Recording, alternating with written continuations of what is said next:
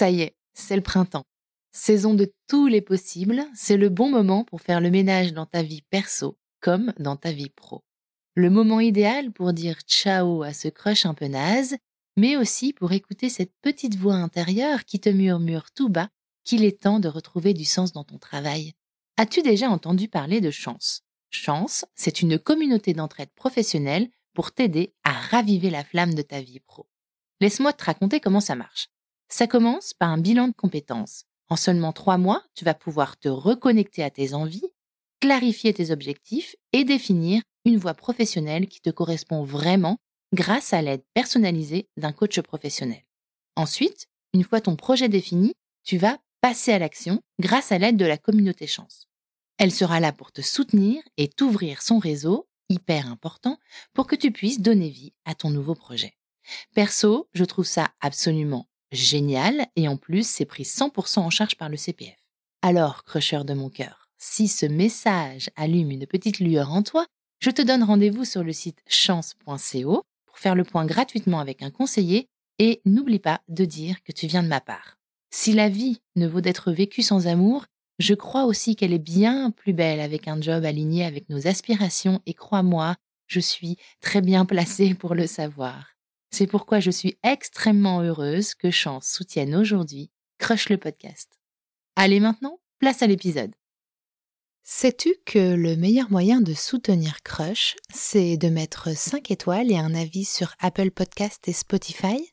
Tu peux aussi t'abonner à Crush underscore le podcast sur Instagram pour faire partie de la communauté des crushers, les amoureux de l'amour qui l'assument sans complexe. Allez, c'est parti pour cet épisode de la Crush Summer Edition. Je suis MC, la rebelle en tutu, et tu écoutes le Crush Mag, le magazine audio exclusif de Crush le podcast.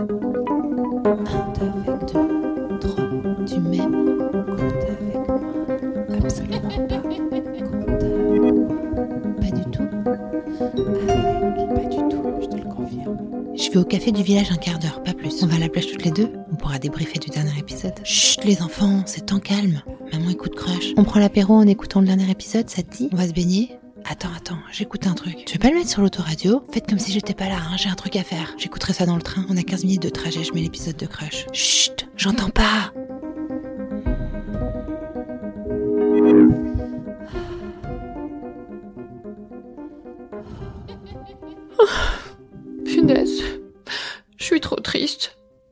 dernier épisode du Crush Mag. Je m'étais attachée à Céline et Simon, moi. Ça va être dur de les quitter. Heureusement que j'adore ce dernier épisode. Céline raconte la demande en mariage de Simon. C'est hyper drôle. Et puis il y a aussi les dernières questions très philosophiques des abonnés de Céline. Et même euh, à la fin de l'épisode, euh, on entend Simon. C'est hyper chouette. Allez, sois forte. Il y en aura d'autres des magazines. Ça, c'était un numéro très très spécial, mais il y en aura d'autres, je te promets. Allez, vive Céline, vive Simon, et merci à tous les deux pour cette magnifique histoire. tu m'aimes Absolument pas. Pas du tout. pas du tout, je te le confirme. C'est toi qui vas le demander en mariage? Non, c'est pas moi qui vais le demander en mariage. Je, je me rappelle qu'on a eu une il y a une fois quand même, on s'engueulait où je lui ai dit mais pourquoi tu veux pas te marier maintenant? Je Avec le recul, je me dis mais t'avais 22 ans, mais t'es vraiment ma boule en fait. Pourquoi t'étais si pressée? Pourquoi? Je ne saurais pas pourquoi j'étais si pressée, mais vraiment j'avais, je crois que j'avais envie de, de, dire bon c'est durable, ça va durer quoi qu'il arrive, tu vois. Une fois qu'on est marié, t'as quand mm. même ce truc de, de c'est pas c'est sécurisant peut-être je sais pas. Mais il va te demander en mariage si c'est pas toi. Oui mais alors euh, raconte-nous cette demande en mariage. demande en mariage c'est pas très glorieux. Et il, va écouter le podcast il va faire oh évidemment elle est obligée de parler de ça. Bah non, mais attends évidemment. euh, déjà si tu veux pas en parler sans soi libre. Non mais c'est rigolo ah, de, oui, oui, de se dire qu'il y a pas T'as toujours l'impression que la demande en mariage, c'est une espèce de, de, de, paroxysme euh, du couple. Ce qui est drôle, c'est que nous, dans ma famille, il y a un peu la malédiction de la demande en mariage très ah, moyenne. C'est-à-dire que ma mère nous a toujours dit, de toute façon, votre père m'a à peine demandé en mariage. C'était un peu de la cabine Simon. Hein. Il lui a dit, bah, puisqu'on va se marier, ma mère a dit, ah bon, on va se marier. Il a dit, bah ouais. Voilà, ça c'était la demande en mariage de ma mère. Ma sœur, elle a eu un truc vraiment chelou euh, avec. euh, il- en fait, c'était un truc imprimé et il s'est gouré. En fait, c'est la nana qui l'a tapé, tu sais, du, du- du bijoutier. Et il s'était marqué Chloé, veux-tu. euh, Non, c'était pas veux-tu m'épouser C'était pas le bon prénom? Oh, je sais plus comment c'était, mais c'était un truc genre ça voulait dire est-ce que je veux m'épouser moi ou un truc Est-ce que tu veux, est-ce que tu veux qu'on- est-ce que tu veux te marier avec Oh, je sais plus. Est-ce que tu veux te marier avec Chloé? En fait, elle avait inversé. Donc, bah non, en fait. Oh. Et mon frère qui avait tout préparé et tout, en fait, à la fin, il a un peu perdu ses moyens et, et il me dit non, mais je voulais dire plein de trucs et puis en fait, c'est pas venu euh, et je l'ai pas fait au bon moment. Bon, il y avait quand même une volonté. Au moins, on l'avait un peu chauffé, il y avait une volonté, mais je crois qu'il a perdu ses moyens. Et donc, Simon, après ces, dis- ces moult discussions où j'ai vraiment exprimé le fait d'avoir envie de me marier, mais si, c'est bien de se marier, tu vas voir, c'est génial. J'en parlais pas non plus tout le temps. Hein. J'étais pas, j'étais pas encore en mode euh, sauvageonne. euh, Quand je veux un truc, euh, j'en parle en non-stop. Mais voilà, il savait hein, de toute façon que j'en avais envie. On part à l'île Dieu encore, parce qu'on est parti à l'île Dieu tous les ans pendant au moins 10 ans, je crois, hein, facile.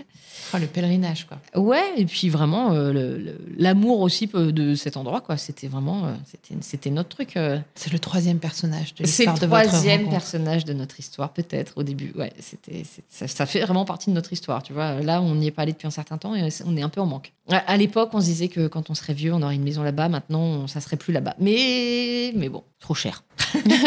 Tout simplement. Trop cher, tout simplement. On a un spot euh, mieux, moins cher. Et donc, euh, on part à l'île Dieu avec euh, des potes qui étaient de- de- de- du premier voyage. Et sur la fin du séjour, on va à notre fameux bar de l'Escadrille, euh, qui est vraiment un bar mythique de l'île Dieu où jouent toujours des groupes euh, éclectiques, je crois qu'on peut le dire.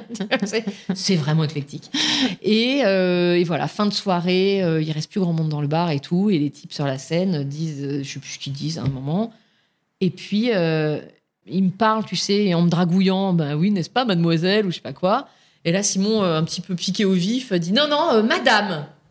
Je Ah. regarde, je fais, ah bah non, je suis pas madame, hein, excuse-moi, mais tu veux pas te marier. Donc, euh, il m'a dit, bah, choisis une date. C'était ma demande en mariage. Attends, c'est pas si mal. C'est pas si mal. Et en- avec le recul, je me dis, si ça se trouve, il, il devait- il devait se dire, non, mais elle va pas prendre ça pour une demande en mariage. Et en fait, moi, hop, hop, hop, j'ai choisi une date. C'est bon, on, a, euh, on, on arrête tout. Donc, on l'a pas dit sur le moment. On a gardé ça pour nous deux. En fait, il l'a dit très discrètement. On a- les autres n'ont pas entendu. De toute façon, on était certainement tous un peu hum, éméchés. On l'a vraiment gardé pour nous. Je me rappelle qu'on est allé. euh, les autres se sont couchés, nous on est allés sur la plage tous les deux. Ça- on s'est- tu vois, on s'est dit, euh, il- enfin, on vient de décider de se marier en fait. Euh, Voilà. Donc on est rentré de vacances. Moi j'en étais déjà à me dire alors attends qui on invite, euh, faire des listes et tout. Il genre. Et la déco Et la déco, euh, oui un peu ouais déjà certainement. Me dire bon attends. Ouais et puis je pense qu'en fait j'ai mis tout en, en route hyper vite je crois. Pour l'organisation du mariage Ouais tu vois un peu genre bon bah je vais le faire tant qu'il est chaud. Il, a, il changera pas d'avis si on a déjà la salle. Donc euh, c'est vrai que je me rends compte que je pense qu'on est rentré euh, on est rentré l'île Dieu. En fait on l'avait dit à personne sauf à mes parents. Et je me rappelle encore que euh, j'ai dû emprunter la voiture de mes grands-parents pour aller visiter une salle euh, à l'autre bout de la Seine-et-Marne. Et je leur ai pas dit. Je leur avais dit que j'avais rendez-vous pour un boulot ou je sais pas quoi. Parce que j'ai vraiment attendu que tout le monde soit rentré de vacances pour l'annoncer officiellement et tout. Donc, et puis aux, aux parents de Simon, un petit peu accessoirement quand même. euh, surprise Je fais partie de la famille Je suis votre nouvelle belle-fille suis- On se connaissait un peu, mais en fait pas tant que ça, tu Ça vois. va être officiel. Ça va être officiel. Ouais, c'est Vous n'allez plus pouvoir vous passer de moi. ça. Vous n'allez plus avoir le choix, surtout. Mais c'est vrai que, tu vois, en fait, nous, on voyait beaucoup mes parents parce que euh, bah, parce qu'ils habitaient pas très loin.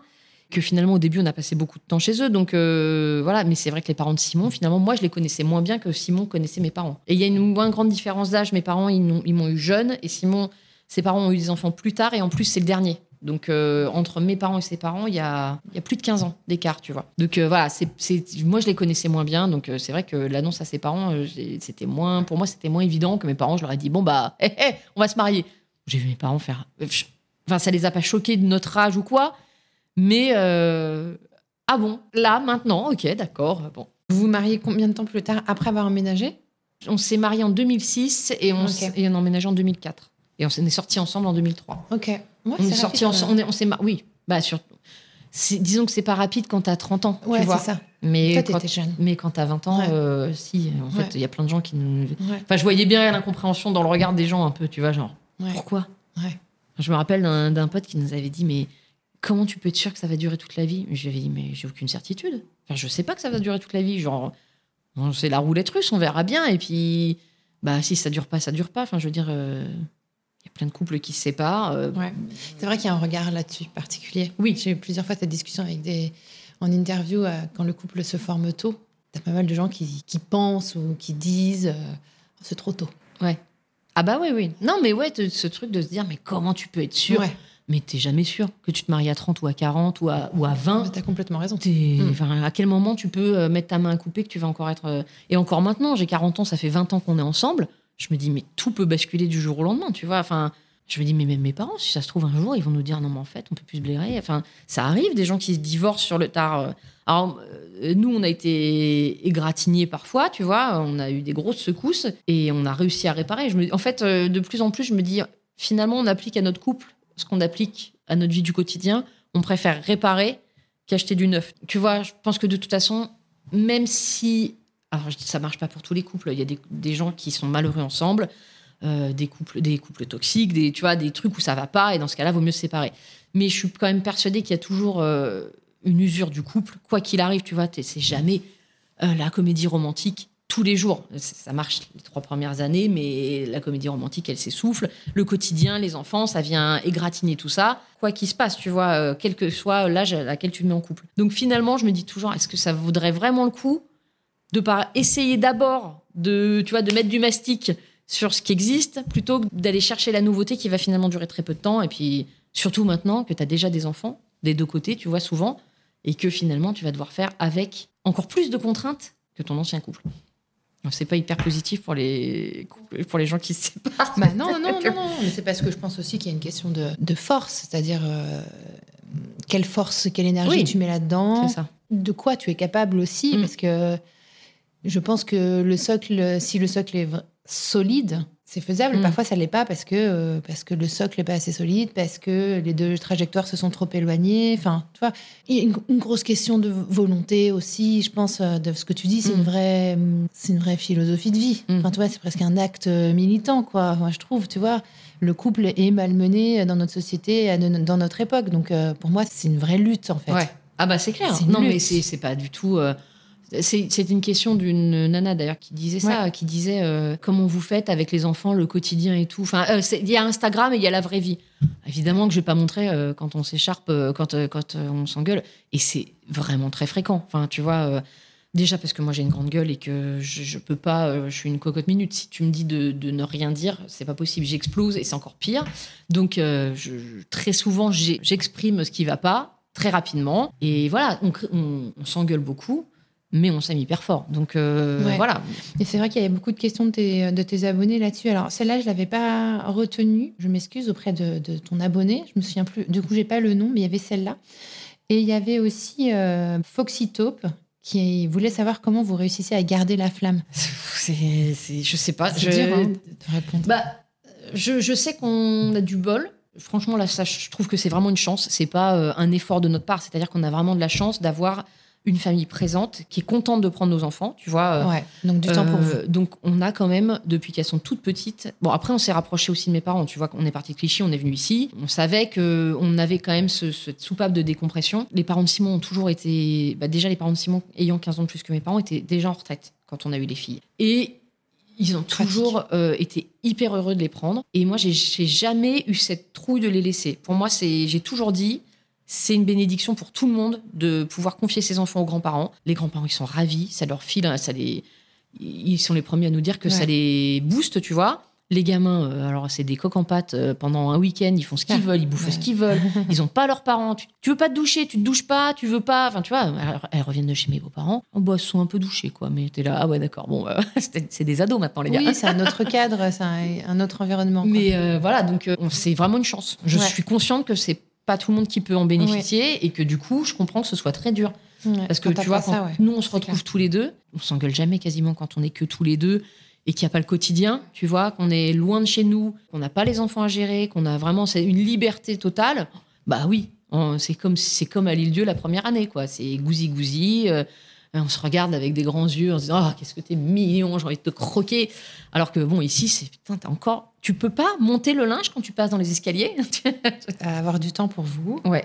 au C'est possible grâce à la chance que vous avez d'avoir les grands-parents euh, qui s'occupent euh, des filles. Ouais.